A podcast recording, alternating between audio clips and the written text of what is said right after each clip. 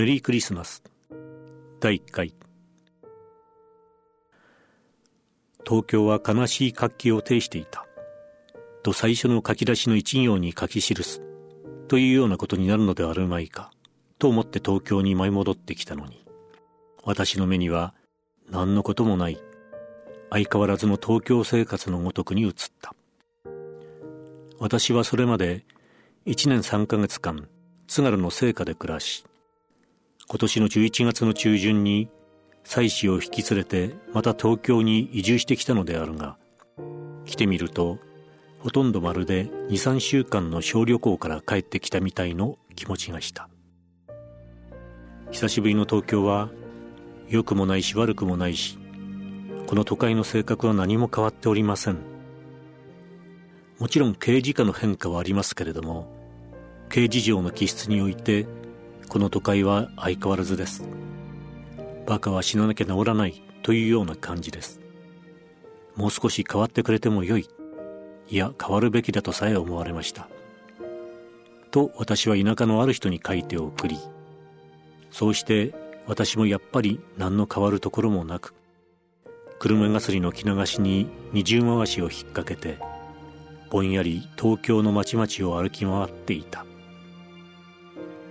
12月の初め私は東京郊外のある映画館というよりは活動小屋といった方がぴったりするくらいの可愛らしくお粗末な小屋なのであるがその映画館に入ってアメリカの写真を見てそこから出たのはもう午後の6時頃で東京の街には夕霧が煙のように白く充満してその霧の中を国威の人々が忙しそうに往来しもうすでに全く師走の巷の気分であった。東京の生活はやっぱり少しも変わっていない。私は本屋に入ってある有名なユダヤ人の戯曲集を一冊買いそれを懐に入れてふと入り口の方を見ると若い女の人が鳥の飛び立つ一瞬前のような感じで立って私を見ていた。口を小さく開けているがまだ言葉を発しない。基地か強か。昔追い回したことがあるが今では少しもその人を好きでない。そんな女の人と会うのは最大の今日である。そうして私にはそんな女がたくさんあるのだ。いやそんな女ばかりと言ってよい。新宿のあれあれは困る。しかしあれかな。笠井さん女の人はつぶやくように私の名を言いかかとを下ろしてかすかなお辞儀をした。緑色の帽子をかぶり帽子の紐を顎で結び真っ赤なレンコートを着ている。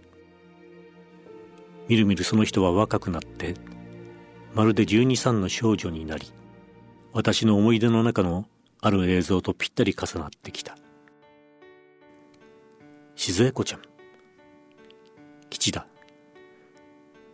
出よう出よう。それとも何か買いたい雑誌でもあるの？いいえ。アリエルというご本を買いに来たのだけれどももういいわ。私たちは師走近い東京の街に出た。大きくなったね。わからなかった。やっぱり東京だ。こんなこともある。私は露店から一袋10円の南京豆を二袋買い財布をしまって少し考えまた財布を出してもう一袋買った。昔私はこの子のためにいつも何やらお土産を買ってそうしてこの子の母のところへ遊びに行ったものだ。母は私と同じ年であった。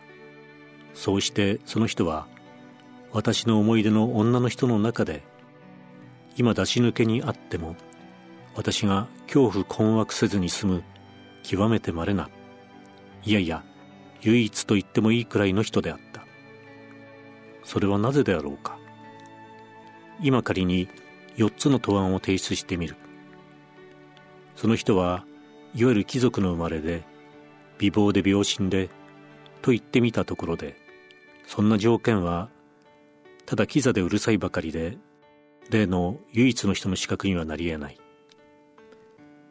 大金持ちの夫と別れて落ちぶれてわずかの財産で娘と二人でアパート住まいしてと説明してみても私は女の身の上話には少しも興味を持たない方で現にその大金持ちの夫と別れたのはどんな理由からであるかわずかな財産とはどんなものだかまるで何も分かってやしないのだ。聞いても忘れてしまうのだろう。あんまり女にからかわれ続けてきたせいか女からどんな哀れな身の上話を聞かされてもみんないい加減嘘のような気がして一滴の涙も流せなくなっているのだ。つまり私はその人が生まれがいいとか美人だとか次第に落ちぶれてかわいそうだとかそんないわばローマンチックな条件によって例の唯一の人として選び上げていたわけではなかった。